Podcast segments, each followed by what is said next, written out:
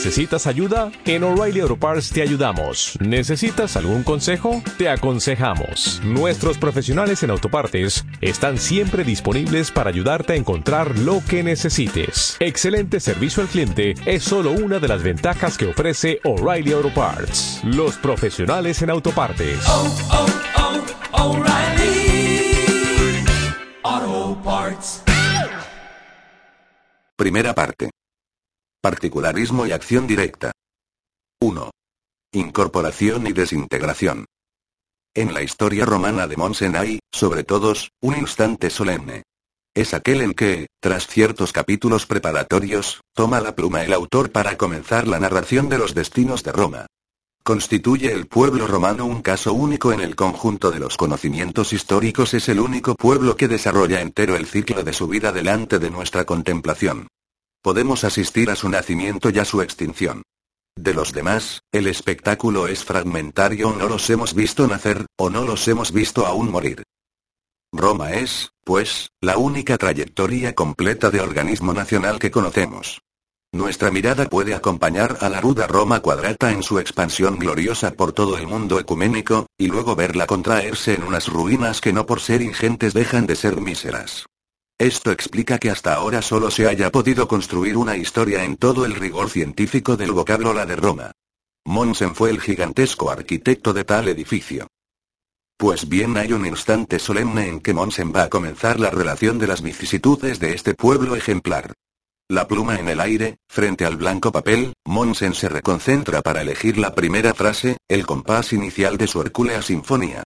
En rauda procesión transcurre ante su mente la fila multicolor de los hechos romanos.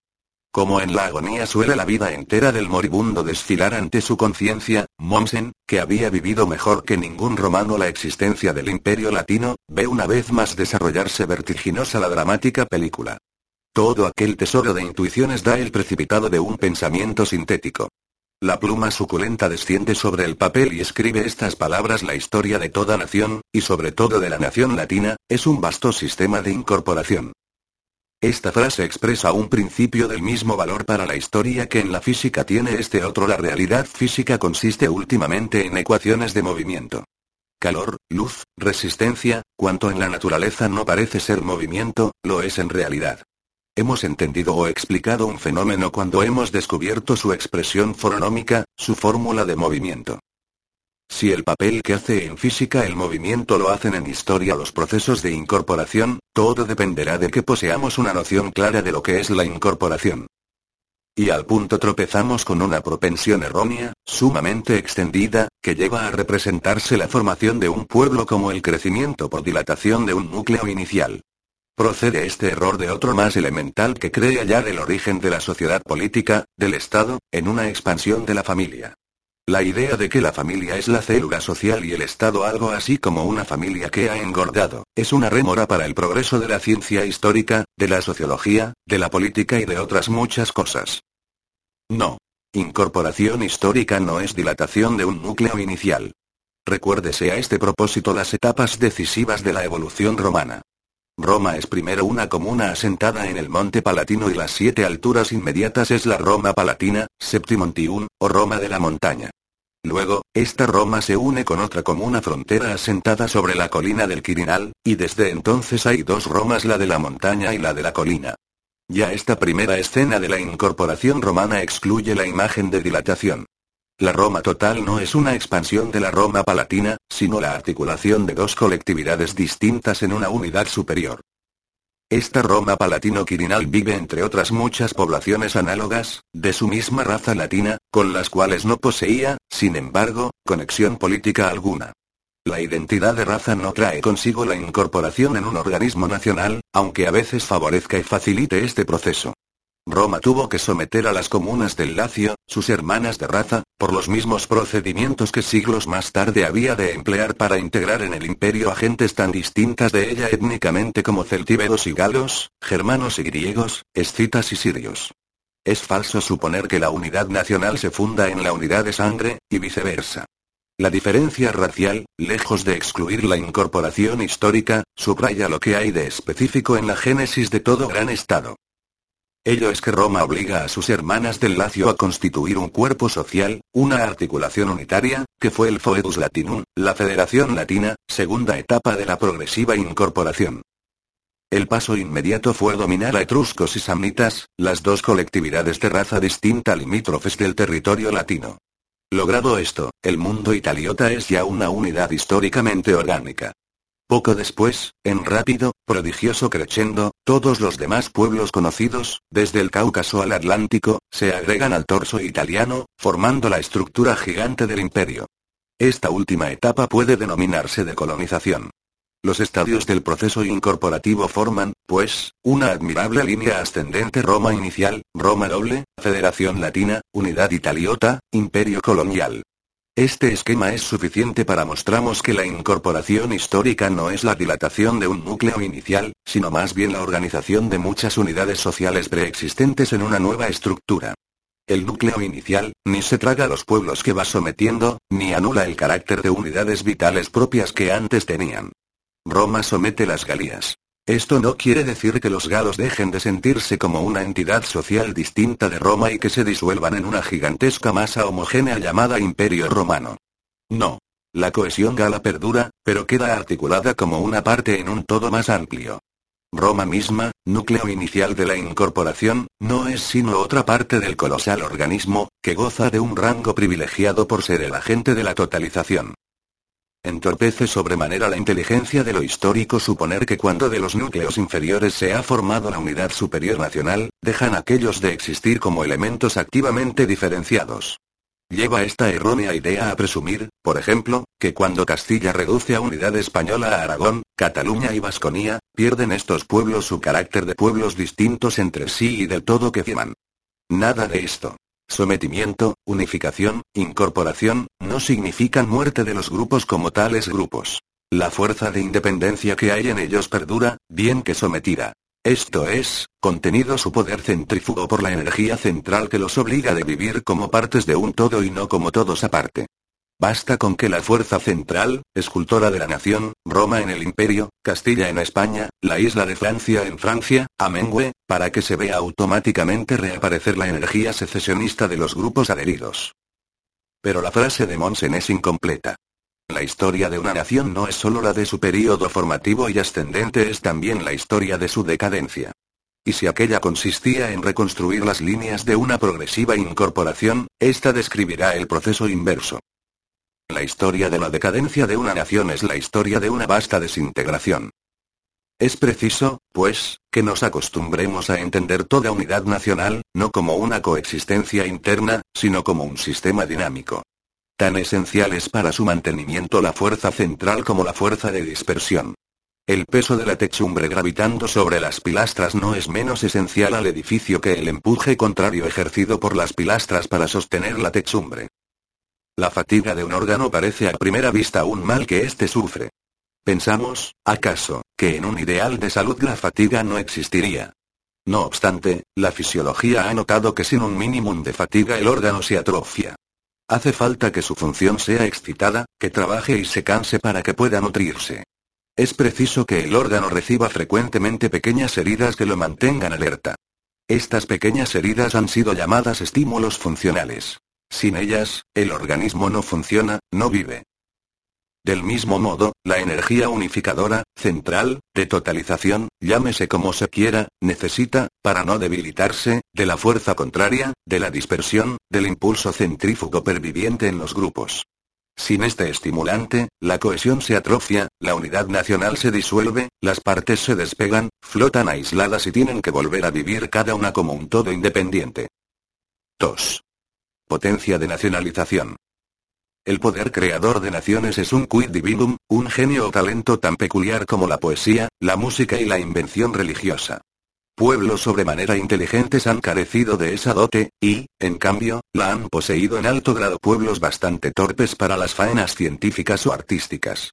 Atenas, a pesar de su infinita perspicacia, no supo nacionalizar el oriente mediterráneo. En tanto que Roma y Castilla, mal dotadas intelectualmente, forjaron las dos más amplias estructuras nacionales. Sería de gran interés analizar con alguna detención los ingredientes de ese talento nacionalizador. En la presente coyuntura basta, sin embargo, con que notemos que es un talento de carácter imperativo, no un saber teórico, ni una rica fantasía, ni una profunda y contagiosa emotividad de tipo religioso. Es un saber querer y un saber mandar. Ahora bien, mandar no es simplemente convencer ni simplemente obligar, sino una exquisita mixtura de ambas cosas. La sugestión moral y la imposición material van íntimamente fundidas en todo acto de imperar. Yo siento mucho no coincidir con el pacifismo contemporáneo en su antipatía hacia la fuerza. Sin ella no habría habido nada de lo que más nos importa en el pasado, y si la excluimos del porvenir solo podremos imaginar una humanidad caótica. Pero también es cierto que con solo la fuerza no se ha hecho nunca cosa que merezca la pena. Solitaria, la violencia fragua pseudoincorporaciones que duran breve tiempo y fenecen sin dejar rastro histórico apreciable.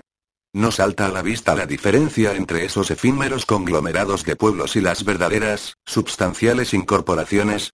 Compárense los formidables imperios mongólicos de Genghis Khan o Timul con la Roma antigua y las modernas naciones de Occidente.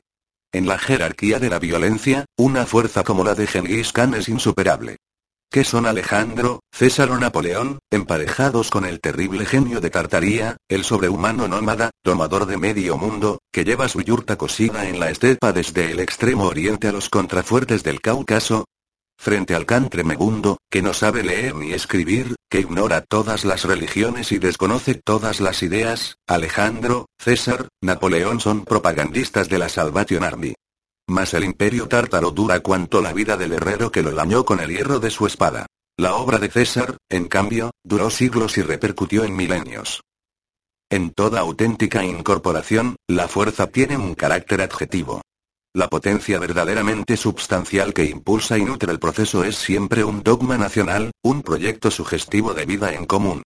Repudiemos toda interpretación estática de la convivencia nacional y sepamos entenderla dinámicamente. No viven juntas las gentes sin más ni más y porque sí. Esa cohesión a priori solo existe en la familia. Los grupos que integran un Estado viven juntos para algo son una comunidad de propósitos, de anhelos, de grandes utilidades. No conviven por estar juntos, sino para hacer juntos algo. Cuando los pueblos que rodean a Roma son sometidos, más que por las legiones se sienten injertados en el árbol latino por una ilusión. Roma les sonaba a nombre de una gran empresa vital donde todos podían colaborar. Roma era un proyecto de organización universal. Era una tradición jurídica superior, una admirable administración, un tesoro de ideas recibidas de Grecia que prestaban un brillo superior a la vida, un repertorio de nuevas fiestas y mejores placeres. El día que Roma dejó de ser este proyecto de cosas por hacer mañana, el imperio se desarticuló. No es el ayer, el pretérito, el haber tradicional, lo decisivo para que una nación exista. Este error nace, como ya he indicado, de buscar en la familia, en la comunidad nativa, previa, ancestral, en el pasado, en suma, el origen del Estado. Las naciones se forman y viven de tener un programa para mañana. En cuanto a la fuerza, no es difícil determinar su misión. Por muy profunda que sea la necesidad histórica de la unión entre dos pueblos, se oponen a ella intereses particulares, caprichos, vilezas, pasiones y, más que todo esto, prejuicios colectivos instalados en la superficie del alma popular que va a aparecer como sometida. Vano fuera el intento de vencer tales rémoras con la persuasión que emana de los razonamientos. Contra ellas solo es eficaz el poder de la fuerza, la gran cirugía histórica.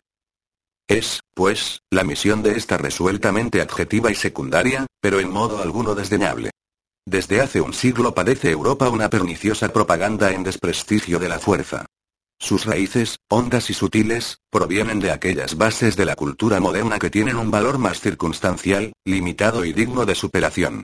Ello es que se ha conseguido imponer a la opinión pública europea una idea falsa sobre lo que es la fuerza de las armas.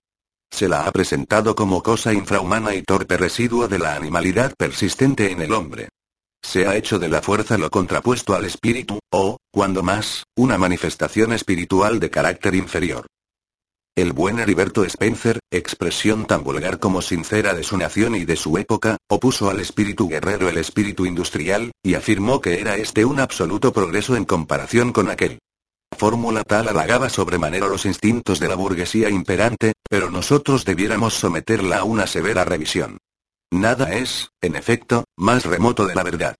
La ética industrial, es decir, el conjunto de sentimientos, normas, estimaciones y principios que rigen, inspiran y nutren la actividad industrial, es moral y vitalmente inferior a la ética del guerrero.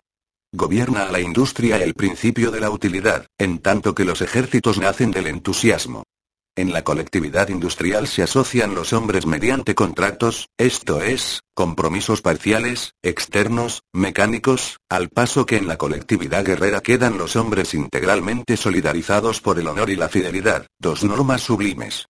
Dirige el espíritu industrial un cauteloso afán de evitar el riesgo, mientras el guerrero brota de un genial apetito de peligro. En fin, aquello que ambos tienen de común, la disciplina, ha sido primero inventado por el espíritu guerrero y merced a su pedagogía injertado en el hombre. Sería injusto comparar las formas presentes de la vida industrial, que en nuestra época ha alcanzado su plenitud, con las organizaciones militares contemporáneas, que representan una decadencia del espíritu guerrero. Precisamente lo que hace antipáticos y menos estimables a los ejércitos actuales es que son manejados y organizados por el espíritu industrial. En cierto modo, el militar es el guerrero deformado por el industrialismo. Medítese un poco sobre la cantidad de fervores, de altísimas virtudes, de genialidad, de vital energía que es preciso acumular para poner en pie un buen ejército. ¿Cómo negarse a ver en ello una de las creaciones más maravillosas de la espiritualidad humana? La fuerza de las armas no es fuerza bruta, sino fuerza espiritual. Esta es la verdad palmaría, aunque los intereses de uno u otro propagandista les impidan reconocerlo. La fuerza de las armas, ciertamente, no es fuerza de razón, pero la razón no circunscribe la espiritualidad. Más profundas que esta, fluyen en el espíritu otras potencias, y entre ellas las que actúan en la bélica operación. Así, el influjo de las armas, bien analizado, manifiesta, como todo lo espiritual, su carácter predominantemente persuasivo. En rigor, no es la violencia material con que un ejército aplasta en la batalla a su adversario lo que produce efectos históricos. Rara vez el pueblo vencido agota en el combate su posible resistencia. La victoria actúa, más que materialmente, ejemplarmente, poniendo de manifiesto la superior calidad del ejército vencedor, en la que, a su vez, aparece simbolizada, significada, la superior calidad histórica del pueblo que forjó ese ejército. Solo quien tenga de la naturaleza humana una idea arbitraria tachará de paradoja la afirmación de que las legiones romanas, y como ellas todo gran ejército, han impedido más batallas que las que han dado. El prestigio ganado en un combate evita otros muchos, y no tanto por el miedo a la física opresión, como por el respeto a la superioridad vital del vencedor. El estado de perpetua guerra en que viven los pueblos salvajes se debe precisamente a que ninguno de ellos es capaz de formar un ejército y con él una respetable, prestigiosa organización nacional. En tal sesgo, muy distinto del que suele emplearse, debe un pueblo sentir su honor vinculado a su ejército, no por ser el instrumento con que puede castigar las ofensas que otra nación le infiera. Este es un honor externo, vano, hacia afuera. Lo importante es que el pueblo advierta que el grado de perfección de su ejército mide con pasmosa exactitud los quilates de la moralidad y vitalidad nacionales. Raza que no se siente ante sí misma deshonrada por la incompetencia y desmoralización de su organismo guerrero, es que se halla profundamente enferma e incapaz de agarrarse al planeta.